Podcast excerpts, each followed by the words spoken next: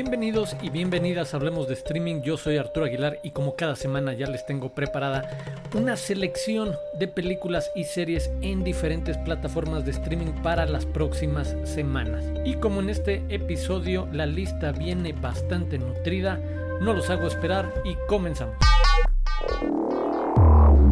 Iniciamos en Netflix donde desde hace algunas semanas tenía pendiente recomendarles Invasión de los clichés de Hollywood, conducida, narrada, presentada por Rob Lowe. En verdad, un muy en verdad, un muy divertido recuento de los clichés, de los recursos de todo tipo que el cine de Hollywood ha utilizado y alrededor de los cuales ha construido una identidad y una forma de contar cierto tipo de historias. En verdad, muy, muy entretenida, crítica, directa, realista, la invasión de los clichés de Hollywood. Este 29 de octubre se estrena Colin en blanco y negro, la miniserie mezcla de documental y ficción protagonizada, presentada por este importante jugador de fútbol americano de la NFL, que en algún momento se convirtió en el icono de las protestas en los deportes sobre lo que había sucedido, obviamente, con el asesinato de un hombre afroamericano en los Estados Unidos, George Floyd,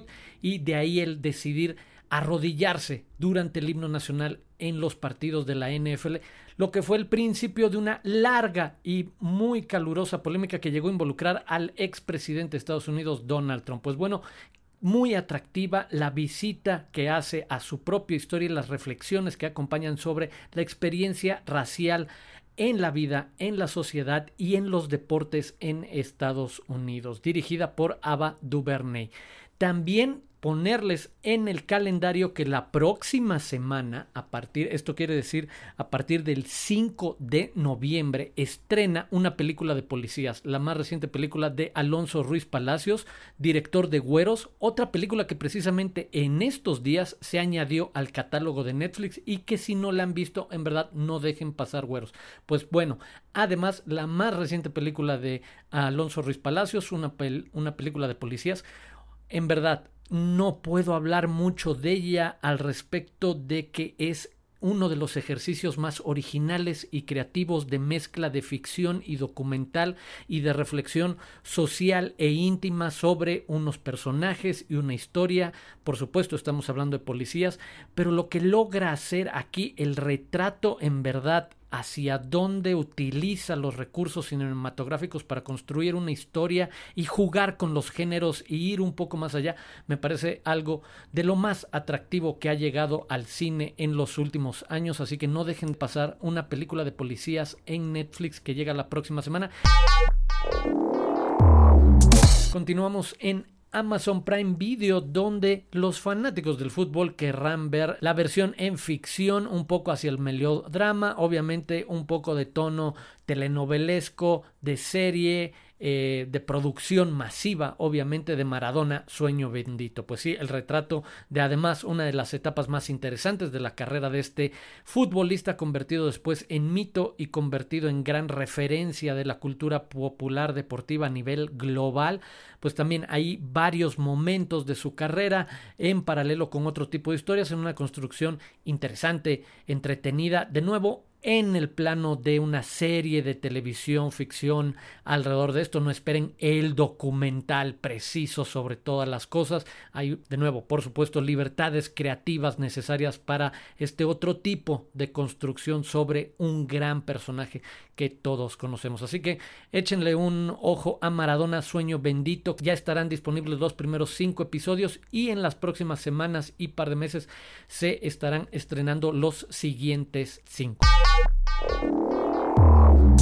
La siguiente escala es en HBO Max, donde ya está disponible Cagillionaire con K y J, y el resto es como millonario en inglés, Cagillionaire, protagonizada por Eva Rachel Wood, Richard Jenkins, Debra Winger, la historia de una familia de estafadores que lo hacen por una cuestión entre filosófica y pragmática y de principios y de abuso como principio de vida también, pero cuya dinámica cambia por completo al llegar un nuevo personaje a la historia. En verdad, una de las películas independientes más atractivas de los últimos años. Y también en HBO Max ya está disponible The Truth, La Verdad, la primera película de Hirokazu Koreda, este extraordinario director japonés, ahora fuera de su natal Japón con Catherine Deneuve y Juliette Binoche, una historia sobre dinámicas familiares entre gente que se dedica a la actuación y el cine. Vale mucho la pena, en verdad, asómense a ver La Verdad de Hirokazu Koreda en HBO Max.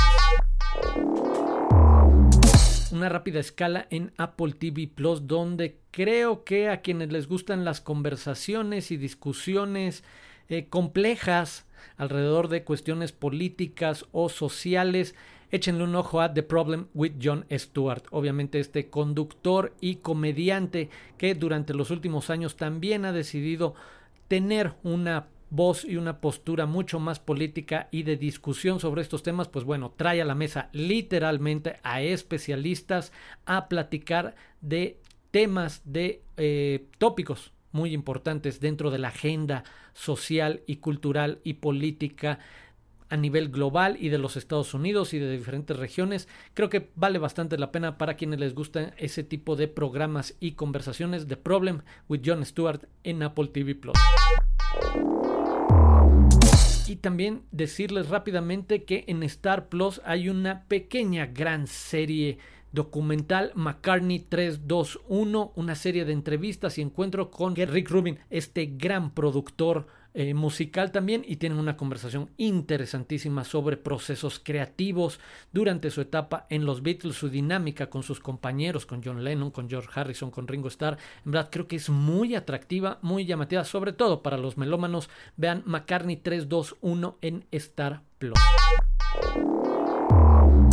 Esta semana merita hacerse una pausa especial festivalera porque inició el Festival Internacional de Cine de Morelia y a través de Cinepolis Click pueden ver una buena parte de la programación de esta edición. En verdad hay bastante de dónde escoger, así que también hay una parte vía streaming del festival más importante en nuestro país desde hace varios años. Así que si quieren vivir alguna parte del Festival de Morelia, pues bueno, acérquense a Cinepolis Click. Y cerramos las recomendaciones de esta semana aprovechando la publicación la semana pasada de una lista por parte de la sección de cultura de la BBC en la que nos invitó a 206 periodistas, académicos, críticos o miembros de la industria a enviar nuestras listas de las mejores 10 series de televisión del siglo XXI, series que hubieran estrenado después del primero de enero del año 2000, un ejercicio que la BBC viene realizando desde hace algunos años por primera vez concentrada en la televisión. Antes lo había hecho en cuestiones de cine. Para los curiosos, en verdad valen muchísimo la pena que se acerquen a estas listas que siempre son invitaciones, provocaciones a ver mucho más cine o mucha más televisión. El caso de 2015 fue una lista sobre las 100 mejores películas estadounidenses de la historia. En 2016, las 100 mejores películas del siglo XXI. En 2017, las 100 mejores comedias de la historia del cine. En 2018, las 100 mejores películas habladas en un idioma distinto al inglés. Y en 2019, las 100 mejores películas dirigidas por mujeres. Ahora, en 2021, después de una pausa pandémica, regresa esta lista de BBC Culture con las 100 mejores series de televisión del siglo XXI. Y rápidamente les voy a decir cuáles fueron las 10 primeras y dónde las pueden ver. Se trata de en el número 1 The Wire, que pueden ver en HBO Max. En el número 2 está Mad Men, que pueden ver en Amazon Prime Video. El número 3 es para Breaking Bad, que pueden ver en Netflix. El 4 es para Fleabag, que pueden ver en Amazon Prime Video. El 5 es Game of Thrones, el 6 es I May Destroy You y el 7 es The Leftovers. Estas tres series las pueden ver en HBO Max. El lugar número 8 es para The Americans que desafortunadamente hace poco salió del catálogo de Amazon Prime Video. El lugar número 9 es para The Office, la versión original británica. Y el lugar número 10 es para Succession, la serie de HBO Max que recientemente inició su tercera temporada. Así que hay una lista extra para descubrir muchas más series de televisión y quizás animarse a ver algo novedoso o distinto. Esas fueron mis recomendaciones de esta semana aquí en Hablemos de Streaming. Muchas gracias por escuchar este podcast y por recomendarlo. Nos escuchamos en 15 días de nuevo aquí en Hablemos de Streaming. Yo soy Arturo Aguilar. Muchas gracias. Hasta pronto.